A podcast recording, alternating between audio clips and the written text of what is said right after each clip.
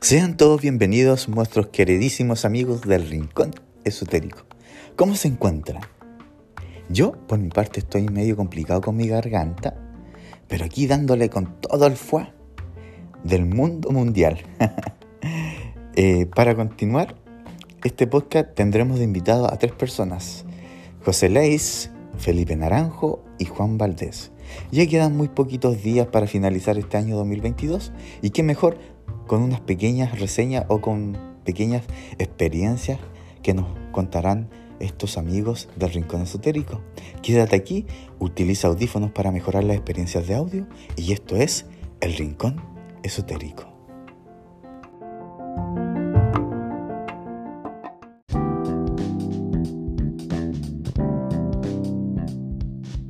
Hola amigos, bienvenidos al Rincón Esotérico. Hoy vamos a tener una entrevista, no una entrevista amigos, sino una conversación abierta eh, con tres eh, amigos y colegas de trabajo, José Lais, Juan Valdés y Felipe Naranjo. Eh, vamos a comenzar con los pequeños acontecimientos que han tenido algunos de ellos. chicos, ¿quién quiere empezar? Ya. cuéntanos, ¿qué experiencia has tenido, amigo, así como algo súper eh, paranormal o fuerte? Mira, yo la única experiencia que he tenido fue trabajando con un compañero en el metro en Tobalaba. Hicimos una ronda en la cola maniobra y, y, resulta que mi compañero me mostró un video de, de, que ahí se había aparecido una sombra. Bueno, yo siempre quise sentir, o sea, saber que se sentía una experiencia paranormal. Entonces, la cosa es que teníamos que revisar una escalera. La cosa es que subimos por las escaleras con la luz apagada. Y yo estaba grabando un video así, todo bien. Ya, normal. No sentí nada, en verdad. Se sentía un poco de frío.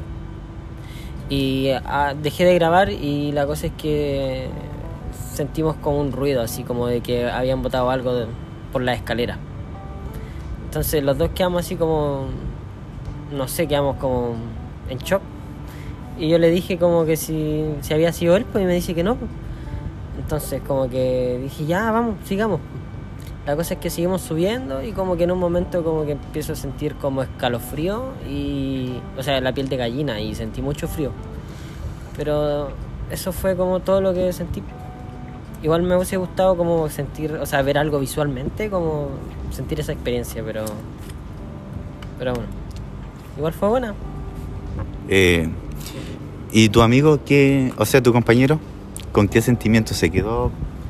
Mira, en verdad tampoco es que hablamos mucho como de lo que pasó, como que nos, nos preguntamos si había sido real y, y sí, pues había sido real, pero no, nunca hablamos bien como de qué, sentimos los dos. Wow, Felipe, fue algo igual bastante extremo. Y vamos a consultarle al Juan Valdés a ver qué, qué nos dice. Juan, cuéntanos tu experiencia. Pucha, fue en la casa de unos tíos igual, aparte de la otra casa que te había contado, que estaba durmiendo y sentía una persona sentarse en mis pies. Pero fue algo extraño porque cuando desperté vi esa silueta y cerré tan rápido los ojos que no quería verla. Pero al final tuve que abrirlo y ya no estaba. Pero sentía el peso todavía en los pies y no había nadie en esa habitación. Estaba yo solo. O sea, ¿te fueron a acompañar? ¿Se sentaron encima tuyo? En mis pies, sí. Pero no, no sabría decirte si fue una compañía agradable o compañía desagradable. Porque igual se sintió como mucho frío en ese entonces en la pieza. Y teníamos la estufa prendida a ese extremo del frío que ni siquiera la estufa me podía calentar nada. Wow. Eh, ¿Y alguien se quedó con un sentimiento de tristeza, de pena? Eh, mi, mi mamá. No, perdón. Mi tío quedó así como eh, en el sentido de bajoneado. No, sabría decirte cómo era realmente su reacción, pero se le veía la cara triste cuando yo les fui a contar. Wow, es un relato bastante eh, igual así fuerte. Yo creo que todos, más de algunos ha tocado más que esa experiencia. Amigos, eh, ¿ustedes qué dicen en la casa? Escríbanos, escríbanos perdón, eh, al inbox para ver qué tipo de experiencia pueden tener ustedes también eh, con respecto a personas que hayan, ¿no es cierto?, tenido eh, acercamientos con otras personas no eh, en este plano. Ahora vamos a consultarle a nuestro querido amigo Lais, ¿qué nos dice con respecto sobre alguna situación ahí. Bueno, como siempre, llevo trabajando en Metro como dos años, como una empresa contratista. Y normalmente siempre cuando vamos a hacer las revisiones de estaciones pasan cosas paranormales, cosas que me han contado y cosas que también he vivido. Como por ejemplo también en Estación Central cuando nos tocó, me tocó en realidad ir a sacar unas cosas eh, de los vendedores ambulantes, de los y lo que pasa es que ahí también me habían contado que la bitácora de, de metro habían matado un guardia. Dije, ya no, no creo que pase nada porque creo que es falso. La cosa es que haciendo la revisión en, en los andenes empecé a sentir mucho frío, mucho frío. Y lo que pasa es que Wow.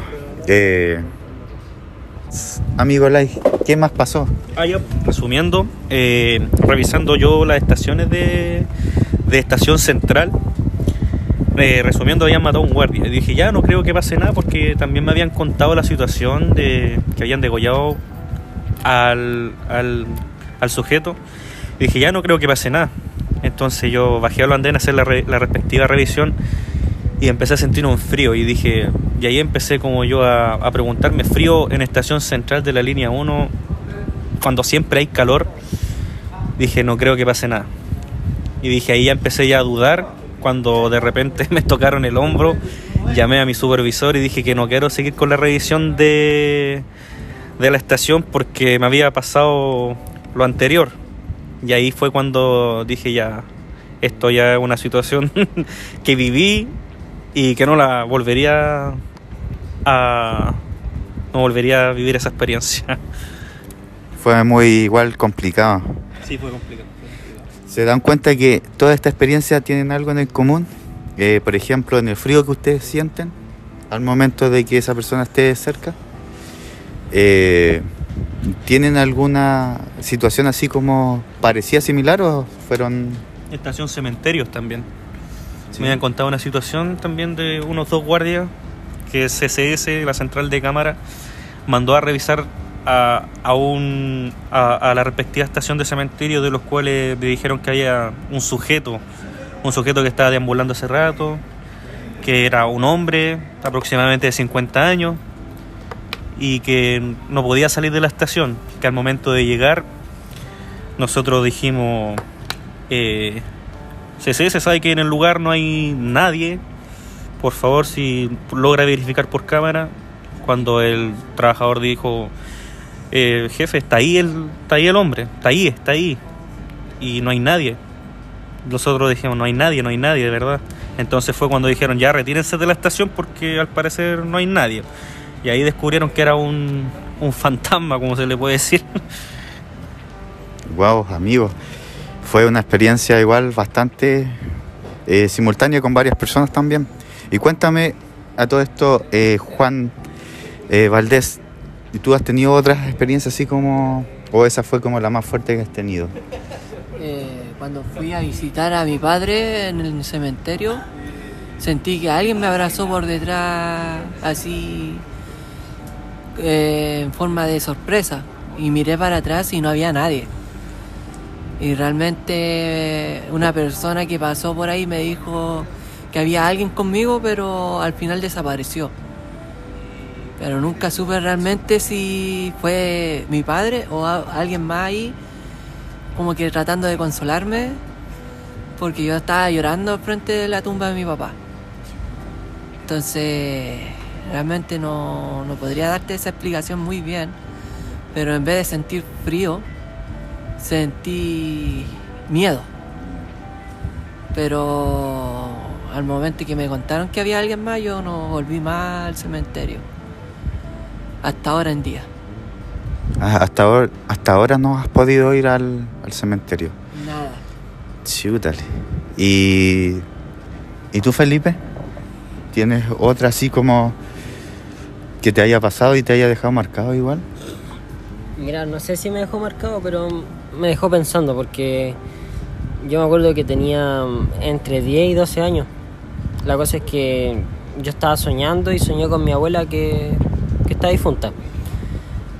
La cosa es que estaba soñando con ella. En verdad no me acuerdo lo que era, pero me despierto porque me tocan la espalda. Y ahí termina mi sueño y yo se lo comento a mis padres y ellos, bueno, mi papá me dice que, que hoy era su cumpleaños. Entonces me dejó pensando porque era su cumpleaños y soñé con ella y sentí que me tocaron. Entonces siempre me dejó como con esa intriga de que si era verdad o no. ¿Y qué le dirían, chicos, a las personas que están acá escuchándolo en este momento y que necesitan, no sé, una palabra así como decir, ya vamos, chiquillos, vamos que se puede, esto es solamente un, un momento, que no les va a suceder nada? ¿Cómo, cómo? ¿Qué puedes decir tú al respecto? ¿A qué mensaje le podrías decir a la gente que está pasando por esto? De una casa así como encantada, etcétera. eh, llamar siempre a un profesional en realidad, porque uno no puede controlar lo que está pasando en la casa. Siempre es cuando lo paranormal o como se le dice el poltergeist ya son como situaciones ya que uno no puede controlar como persona sin experiencia. Entonces lo mejor sería como a la antigua, todo no sé, agarrar agua bendita, eh, ir por los rincones, encender incienso, ya que también mi compañero me hizo una limpieza en el hogar de las cuales habían hecho un trabajo.